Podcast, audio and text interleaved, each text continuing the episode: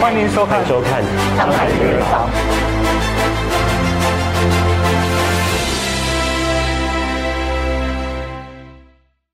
Mr. Ku Wai-ting 身为 Bio Nanosciences Malaysia Sdn Bhd 的 CEO，他在澳洲读书工作七年，后来因为父亲去世就回国接手家族企业。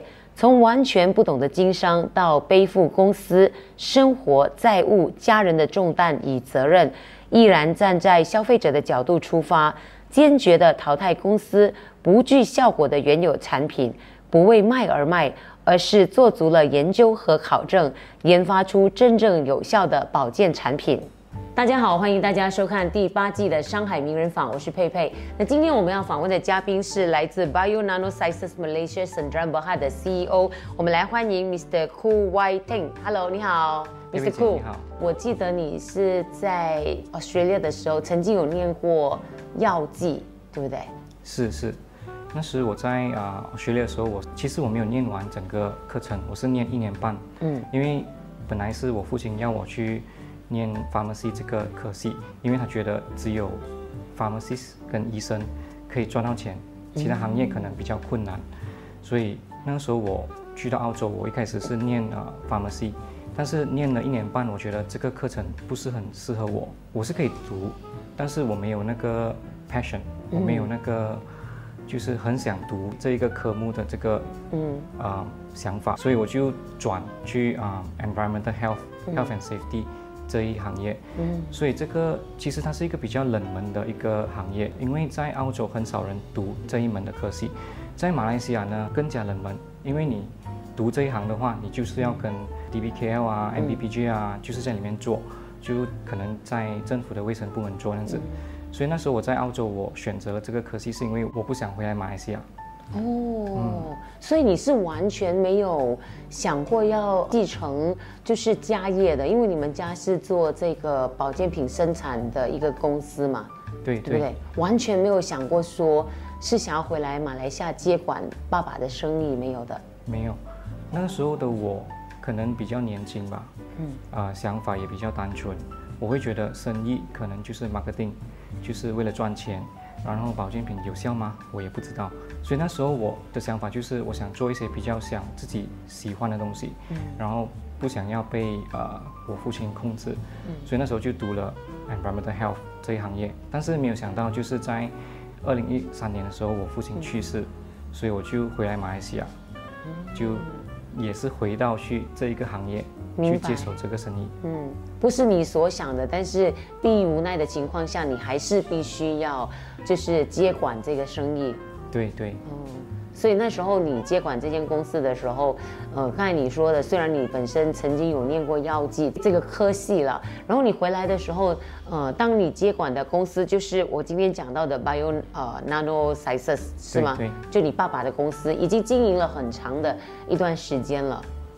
那个时候他 set up 这个公司是二零零九年，嗯、然后啊、呃，我回来的时候是二零一三年嘛，好几年的时间。嗯、对对、嗯。所以你当时候进到这间公司的时候，你觉得你所面对的一个问题是什么？第一，因为那时候我还年轻，才二十六、二十七岁，嗯，然后公司有其他的伙伴嘛，然后他们觉得可能我不适合去管理公司。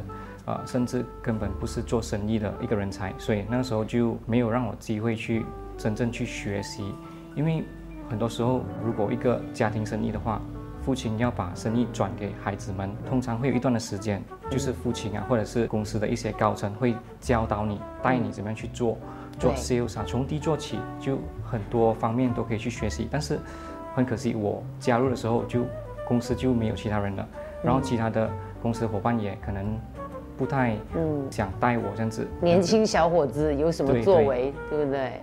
所以那时候我就也是乖乖的在公司，就每天读其他的 competitor，就其他的竞争对手的那些他们的产品，研究他们的产品成分，这样子就在公司待了一年。嗯啊，所以你们家公司的产品都是，呃，生产之后是卖到去那些 pharmacy 的。对对。其实 Bio Nanosciences 这个公司呢，是我父亲成立，嗯、然后这个公司的那个模式，我们是做传统的 wholesale marketing。所谓 wholesale marketing 就是我们有自己的一个品牌，我们公司的品牌叫 SwissMed。嗯，所以 SwissMed 这个牌子啊，我们就会批发给药行，所以我们的产品都是在药行卖的。嗯，那时候当我接手的时候，公司有差不多三十个产品左右吧。哦，嗯，OK，都卖的成绩应该是非常的不错的吧？都不错的。那个时候，因为毕竟以前可能十年前到现在没有像现在很多。online 的产品，嗯，所以消费者也是会到药行去买，然后他们也会去咨询 pharmacist 的一些专业的意见，所以跟现在就很不一样。我记得我还需要去跑市场去走 sales，一间一间 pharmacy 去问啊，你对我们的产品有没有兴趣啊？这样子。哦，OK，所以在一年后的之间里面发生了怎么样的一个变化呢？其实这个一年里面也没有什么变化，因为我只是在。研究其他品牌嗯的成分，然后还有就是去走市场去看其他的产品，然后还有去看他们的包装设计啊，然后还有就是有什么不一样的产品啊之类的，也没有真正有机会去走 sales 去做销售这样子。直到一年过后，我父亲的伙伴就说我打算退休了，嗯，所以那时候我才真正开始去接手这个生意。哦，嗯，所以之前还是由生意的伙伴去接管的。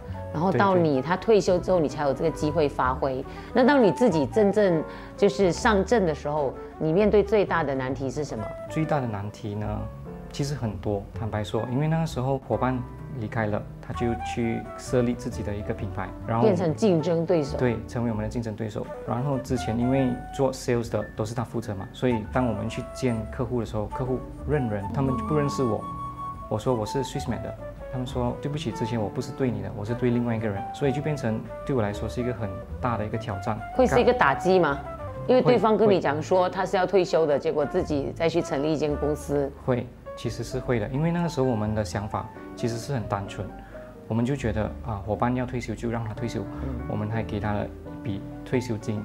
就没有想到，他原来设立了另外一个牌子，就做了我们的竞争对手。所以那个时候真的很难做，生意真的很难做。然后我们也没有经商的这个经验，就变成，比如说公司有一笔钱，这笔钱你要拿来订货呢，还是你要拿来研发新产品，还是你要放在 marketing 这些东西我们都不知道。甚至我还等到产品真的是断货了才去下单，然后就造成没有产品去卖。所以你遇到这么多的问题。对于一个年轻人来讲，那时候才二十多岁，你有想过打退堂鼓吗？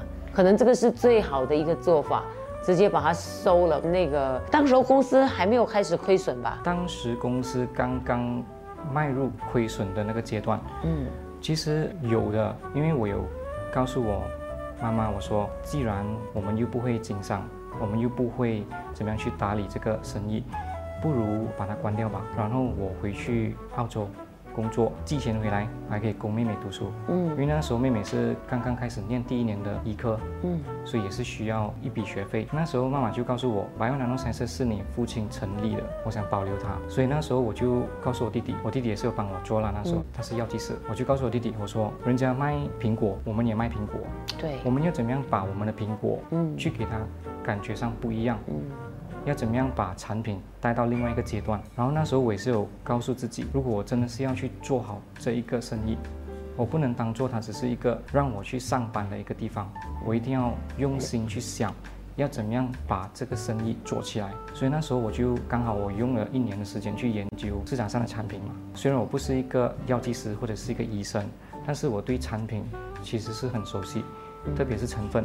所以那时候我就问我弟弟，我说不如我们研发这个产品，不如我们试试看研发那个产品，看能不能卖。然后刚好那时我弟弟是在医院做实习，所以他也是有跟我讲，OK，这个产品可能可以卖，因为有市场的需求这样子。嗯，所以那时候我们就开始去想要怎么样去。研发自己想要的产品哦，OK，所以你本来的就是说爸爸的经营的一个模式，他是说就市场的产品，你们的产品都是属于是 OEM 的，在爸爸的年代已经是这样子了，是是哦，然后再包装好了，再推去这些 pharmacy。那来到你这边的时候呢，你觉得说你不做市场上大家共有的一些产品，你找出你们家里独有的一个价值在哪里？所以你再去研发产品是这样子吗？对对，因为那时候我觉得，当你的竞争对手有跟你一模一样的产品的时候，嗯，消费者看的是什么成分？他就会看成分的含量哪一个比较高，然后再看的东西是什么价钱，他们就会做比较，因为消费者平时都会做比较嘛，去这个 pharmacy 看，去另一间 pharmacy 看，哎，这个比较便宜，他去买那个产品。所以那时候 pharmacy 就为了卖你的产品，他就会问你，你想不想做促销？嗯，你想不想做 promotion 这些东西？所以到最后大赢家是，当然是消费者，然后还有就是药行。但是对我们来说，就是越做越难。然后再加上我们没有庞大的资金去 support 我们的公司，我就跟我弟弟说，这样子做下去的话，一定倒。就它倒不是因为我们不会做生意，而是因为产品根本很难去卖。没有特点。对对。嗯，我又很好奇啊。OK，你说你这些产品的 ingredients 啊，什么在经过你们自己的这个研究啊，或者是你们找的这些原材料都很好之后呢，你还是一样，你还是要推到去所谓的这些药妆行啊。那如何在这么多的产品里面，让消费者看到你的产品，继而知道说你产品的这个价值呢？这个过程其实是很难的，因为每个人都觉得说自己产品是最好。那在这么多的产品里面，如何突围而出啊？这个我就很好奇。真的是太多产品了，先不要说 online，先说药行，你进到去真的是太多品牌，只是一个维他命 C 可能有至少四五十个牌子。嗯，那时候我们就想到就是从原料开始去下功夫，我们要怎么样去找好的原料？所以那时候我就有去参观一些。本地的制造厂，就比如说我问他啊，我要做一个谷粮的一个产品，然后我说我要用这个原料，然后厂家就会告诉我，其实这个原料你要的话不是不能，那个量很大，嗯，不如你用另外一个原料取代它。对，因为这个原料很多大牌子在用着。哦，所以你的意思就是说，A 原料和 B 原料，其实你发现 A 是比较好的，但是市场没有这个需求。大家都用 B 的，所以他会推荐你说你用 B 的，但是你知道 A 是比 B 好的，是这样子吗？是。所以为了推出用 A 原料的一个产品，我就真的是需要去见很多人，然后上网去找外国的一些原料商啊，还有就是制造商，看他们愿不愿意去为我们去研发这样子的一个产品。因为在外国做也好，在本地做都好，它都有量的，嗯，它都有一个 MOQ，外国的量肯定是比马来西亚的量大，所以那时候我们。面临的就是资金的问题，第二就是没有厂家愿意帮我们去做我们想要的产品。嗯，所以你怎么克服这个难题呢？所以我们真的是一间一间去找，到最后真的是给我找到一个厂家，他就是现在我的一个比较 close 的伙伴这样子啦，就是大家一起有时候探讨一下什么产品可以出啊，然后外国有什么产品可以带进来马来西亚这样子。那时候很多人都会觉得保健品嘛，你去找随便找一个厂家，他们都可以帮你生产。就那个 formulation 已经是有了，贴你的品牌上去，你就可以卖了。嗯，但是我说我要的不是这样子，我不是要 marketing 去取胜，我是要产品会说话。嗯，产品本身就是有质量，它的功能性，对，有效性，这个是我注重的。所以很多人做生意，它是以市场为导向的，但是你们的出发点，现在你把它改变成为是一个消费者他的需求为导向。对对，可是你怎么知道这样子可不可以赚钱呢？其实因为我本来就不是一个生意人嘛，所以其实那个时候我身边的朋友啊，或者是甚至有一些生意上的一些伙伴啊，或者是消费者也是，他们会告诉我，你这样做是行不通的，而且你不像一个生意人。嗯，你这样做的话，你公司不是更快垮吗？而且那时候其实我们公司有一些产品是卖到很不错的，比如说某某胎素。嗯，它曾经是我们的 top seller。那时候，因为我们的这个胎素呢是来自纽西兰，纽西兰进口，然后在药行卖，价钱也不便宜的。对，就一瓶大概是四百多块吧。那时候，如果你是说在生意上来说呢，它是一个好的产品，因为你有很大的利润，对，利润帮你赚钱嘛。而且你不需要怎么样去推，因为外面有很多其他的牌子，也是有很多人把它推成好像是一个神药这样子。很多时候就。我身边的朋友，甚至一些亲戚朋友会问我，这个产品是真的是那么神奇吗？我说，其实我自己也不懂，因为那时候我问我弟弟，我弟弟就告诉我，很多人说有效，但是他没有科学根据。嗯，所以那时候我就想了一下，我要我的公司的产品是这样子的一个方向吗？还是我真的是要做一个好的产品，我身边的人可以吃，然后我家人也可以吃。然后他们吃不是因为 support 我，他们吃是因为真的是好，可以帮助身边的人，而不是出一个爆品，过了两三年过后，你现在去看，没有人在吃了。嗯，所以那时候我就开始去跟弟弟一起去看公司的产品，哪一个产品我们要保留，哪一个产品我们要淘汰，到最后没有想到竟然淘汰完全部产品，剩下两个。啊，对，因为这些产品都是我们讲的可能 OEM 产品，它没有任何的这些数据，所谓的科研的一个数据的支持，所以你觉得说这些事情是你不要做的，你要做的东西都必须是有根有据的，然后这个就是可以走得比较远。哦。所以剩下两个的时候，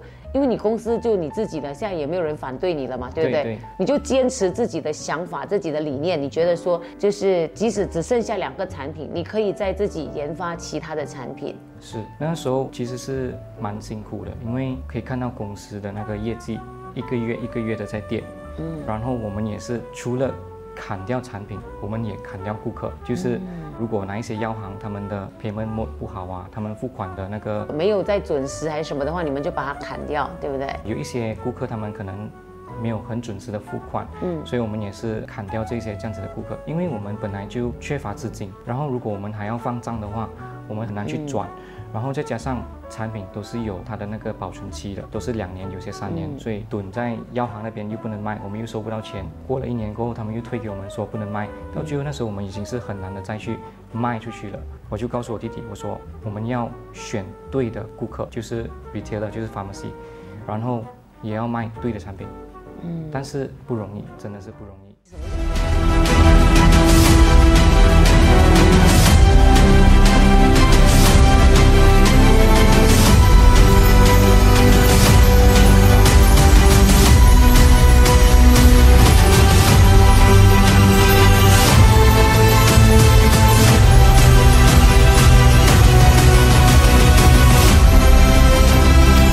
商界礼堂白起名传二零二二正式接受提名。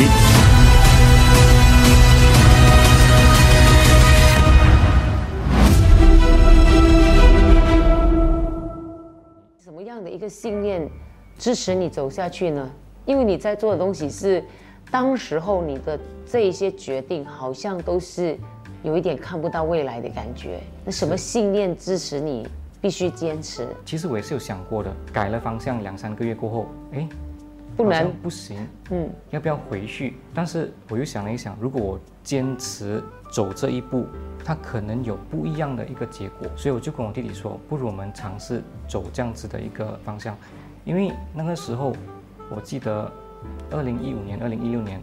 那个时候市场上大部分的产品都是 generic 的 ingredients，就是他们用一些普遍的一些成分，很少品牌会选择用有专利的成分或者是有牌子的一些进口的成分，因为贵嘛，就算用他们也是用一点点，嗯，就是 for marketing 而已。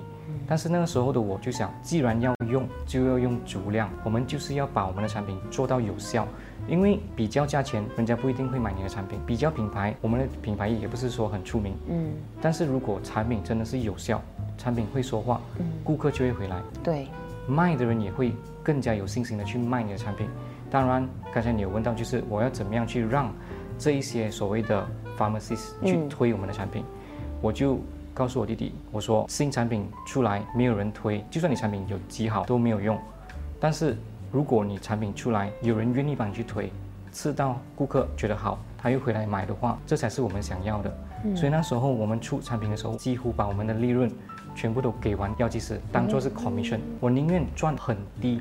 嗯，三八到五八，我也要我的产品出去，因为至少人家不懂你品牌，人家吃了你产品后觉得诶有效，他就会开始回来买，然后就会去看你公司还有什么产品，嗯，然后 pharmacist 也会一直问你，哎你要有什么新产品出来呀、因为他们觉得你的产品跟其他的牌子不一样，他们不需要整天面对着顾客，就是，哎，我在隔壁看到这边比较便宜，或者是有另外一个品牌一样的成分比较便宜这样子，我们呢就是独一无二。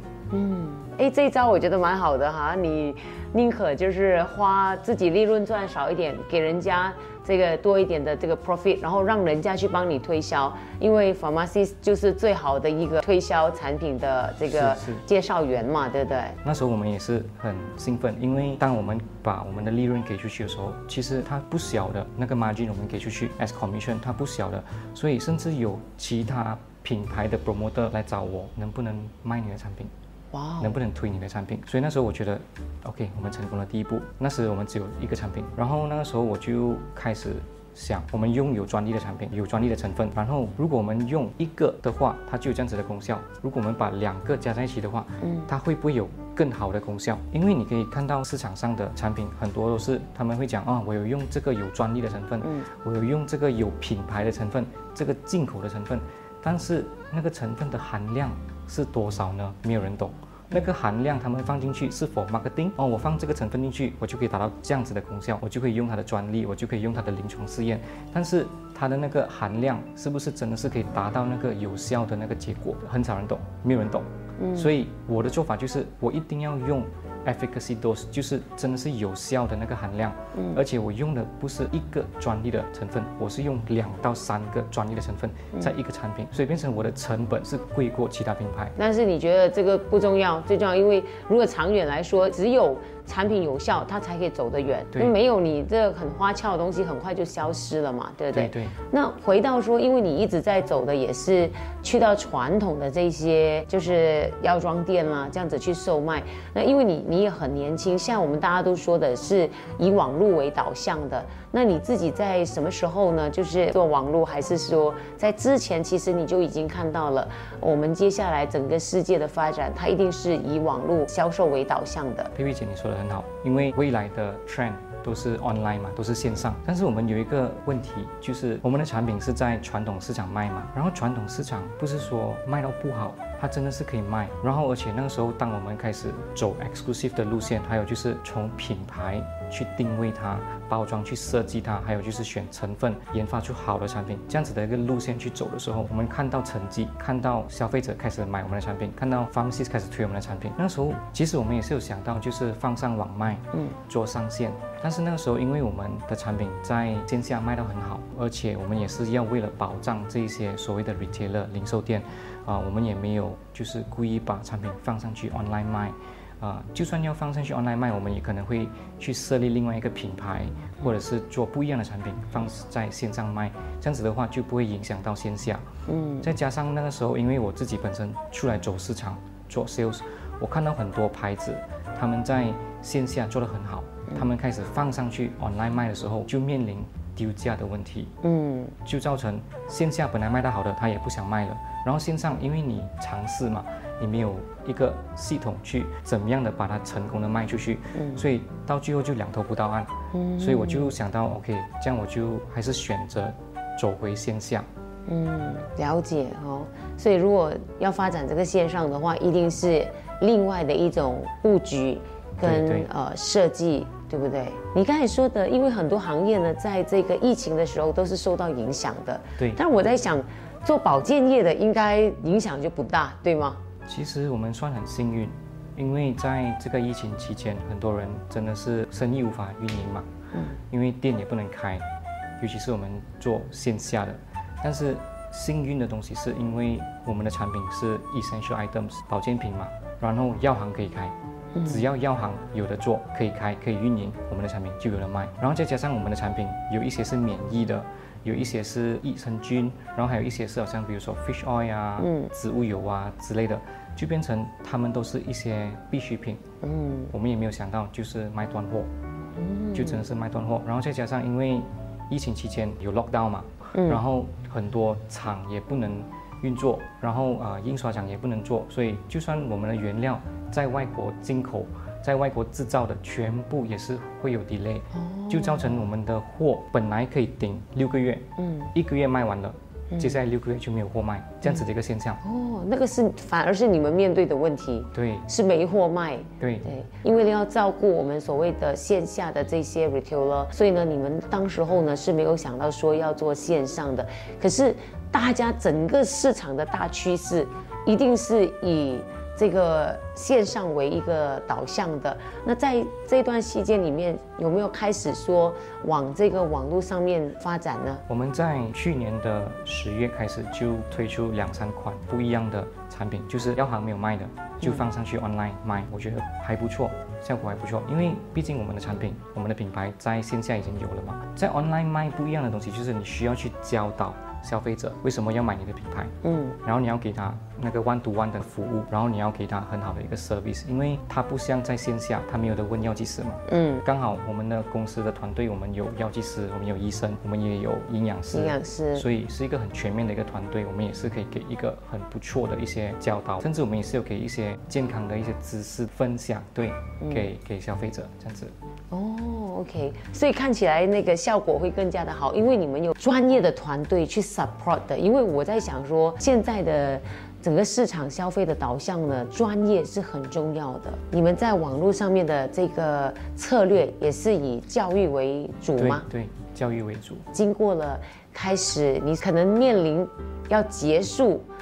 这个爸爸的一个事业的这样子的一个窘境，到今天慢慢的我们看到很多的这个方向好像是做对了，所以你自己对于这个行业的一个热忱已经有在那边了呢，还是或者是有一些更多的想法想要注入在你的这个事业里面的？一开始的时候我是觉得只是一份工作，就可能做了几年，觉得可以做就做，不能做就算了吧，就回去澳洲。但是当我认真的为这个生意去设计、思考，还有去策划的时候，我觉得我是需要去建立这一份热心，嗯，而让自己去享受整个过程。它不容易，它不简单。但是我觉得我现在真的是喜欢上这个生意了，而且我现在真的是很用心的去研发新的产品。然后在疫情期间嘛，MCO，以前我的生活是大部分的时间都是在研发产品。嗯，在 MCO 的时候，我就看到另外一个商机，就突然间有一些 online 公司，还有就是微商的公司，他们来找我，就问我，哎，你的产品很不错哎，你们有没有做 OEM？嗯，然后我就觉得，哎。但是外面有很多厂啊，都可以做 OEM 啊。外面很多公司、很多品牌，他们有人脉，他们有资金，但是可能缺乏好的产品。嗯。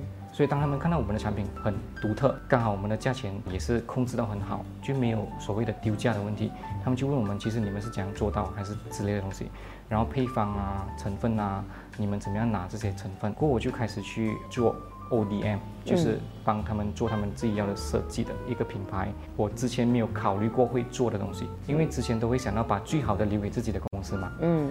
过后我就看到，哎，他们有自己的团队，他们可能可以接触到更多的消费者。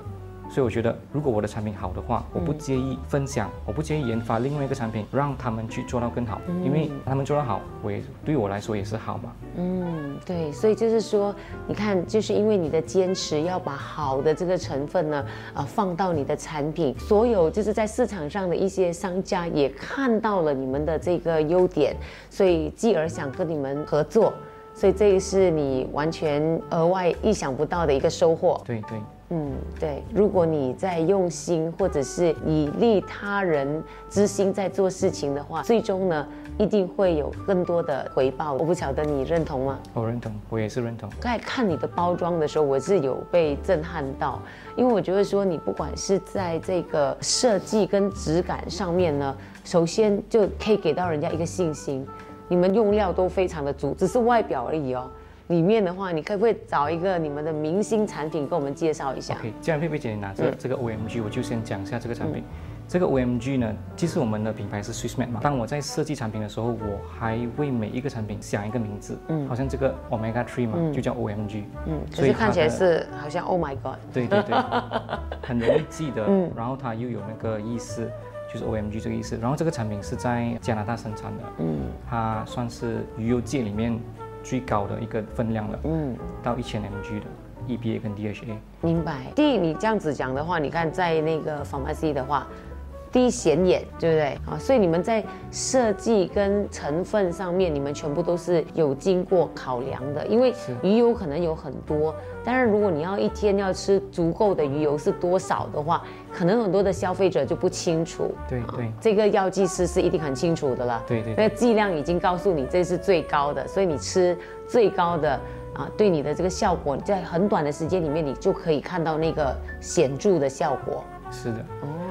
然后当我那时候在研发这个 OMG 的时候，刚好我母亲是素食者，嗯，所以我就想。她是一个素食者，那外面一定有更多的素食者嘛？那他们也是需要 omega three 嘛？对。那他们要去哪里吃这些 omega three 的产品？那时候我就看到市场上有很多植物油，好像比如说 flaxseed oil 啊、对 sunflower oil 啊、chia seed oil 啊，有很多太多品牌了。但是因为这些植物油，它们的那个 omega three 的分量很低，跟鱼油是没有的比较的。然后那时候我就看到美国有这个藻油，嗯，藻本身就是鱼的食物嘛，鱼本身的 omega 3就是来自藻。对，所以那时候我就看到，既然美国有这样子的一个原料，我们能不能出这个藻油给素食者？所以那时候就用了几乎两年的时间来研发这个藻油，因为有很多细节要去谈，好像跟外国的成分的那个 supplier 谈啊，因为要谈 MOQ 啊，因为你要用它的品牌嘛。你要用它的那个有专利的或者是有牌子的一个成分，你要跟他谈很多 contract 的东西，很多东西要签，然后过到最后你要找一个厂去帮你制造。所以那时候我们找到的是日本的一个厂，他们就从美国订这个藻油的原料，然后在他的厂制造，然后再进来马来西亚。进来马来西亚，我又要去申请卫生部的那个嗯准证 KKM 的那个 MAL，所以。到最后是用了两年的时间去研发这个藻油。嗯，当时我记得应该是四年前吧，我们是全马第一个藻油的 omega three。嗯，而且藻油它的 omega three 是当你吃藻油的时候，它直接就是 omega three。嗯，EPA 跟 DHA 了。明白。其他的好像比如说 flaxseed oil 啊，chia seed 啊，嗯，全部的植物油，它们都是在 ALA form。说你吃了进去过后，你身体要把这个 ALA 转去 EBA 跟 DHA。所以转的期间可能会有一些流失，所以那个量是很少。嗯，所以到最后我就想到出这个产品。嗯，了解。你是以功能为导向的，而不是以这个市场我们讲的这个要赚多少钱利益了为导向的。所以我也很相信，是你真诚的、真心诚意的去做这件事情，在消费者的角度来说，他感受得到，因为产品真的是会说话的。对对。然后这款是我们的益生菌，嗯啊，市场上的益生菌也是很多嘛。这款是现在我们公司的 best seller，它不只是普通的一个益生菌，因为当我们去看市场上的益生菌，都是看多少种菌种啊，多少 CFU count 啊这样子。但是当我开始去研发益生菌的时候，我就要找有专利的菌种，或者是真的是有功效的。菌种，而不是你找多种就很好，就很厉害这样子。对，嗯，所以那时候我就跟我的厂家一起去研发，我们选了六种菌，两种菌是来自加拿大有专利的，另外四种菌是来自美国。然后当我研发了这个抑菌的配方过后，我还有加了就是 prebiotic。因为那时候我学的还是缺少一个东西，因为你这样子推出去，它就是很普通的 probiotic 跟 prebiotic，就是市场上很多。那时候我就想，我看韩国人还有日本人，他们都是吃这些酵素，嗯，这些发酵的水果蔬菜呀来养生，然后 for 肠胃他们也是用这样子的一个方式去保养保养。那时候我就想，如果我能做东西合并，嗯，能不能？所以那时候我就跟我的厂家说，我要找日本的一个厂。帮我去找一个发酵的水果蔬菜之类东西，所以我们就选择了一个日本厂，找了一个四十五种水果蔬菜发酵，发酵接近一年，嗯，然后拿来跟这个益生菌加在一起，嗯，然后去做这个所谓的 probiotic with enzyme 这样子的一个 approach。然后那时候我就想，因为它本身它本来就可以做成两个产品，但是为什么你？不把它做成两个产品，你反而把它放成一个产品，因为我要给它更好。酵素它本身就可以帮助消化，它可以帮助吸收这一些益生菌。嗯，所以当我这样推出的时候，真的是有人问了，哎，Mr. Cool，你这个产品你可以把它分成两个，你就可以赚更多钱。但是我把它加在一起，我又不能卖太贵，我就把那个产品的价格平民化，让自己赚少一点。嗯，我就想到像你佩佩姐说的利他。嗯，我没有想到就是到最后真的是成为一个爆品。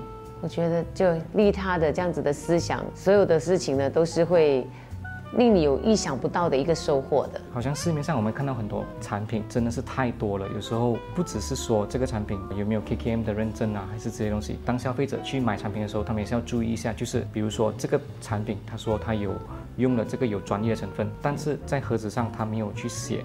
那个有专利成分，所以要小心一点的去选择，因为好像比如说我们要用这些有专利的成分，我们真的是要跟成分的那个 supplier 签合约，他们才会让我们写在盒子上。嗯，啊，所以这个是我们跟其他品牌不一样的一个地方。我听了你这样讲呢，就是你是一间很负责任的公司，因为你注重的就是数据，甚至呢我们讲的这些有效成分、专利等等的，那给到消费者的一定要是最好的，才送到这个消费者的手上。负责任的公司，嗯，今天非常感谢你上我们的节目，跟我们分享了你们家公司的这些产品。所以今天你带来的这些产品，我们都可以在 pharmacy 买得到的。对对，pharmacy 都可以买得到。对消费者来说呢，这一点非常的重要，慎选有科研背景。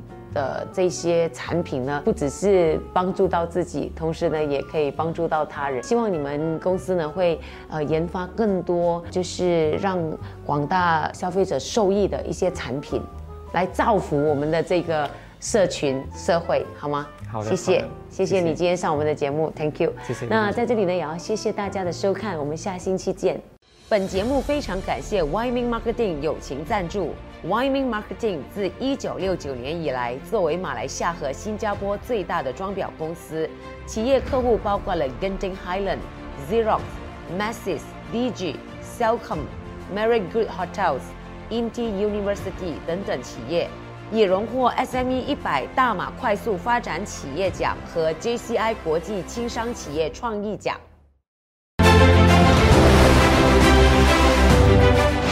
商界领航，百川聚海，二零二二正式接受提名。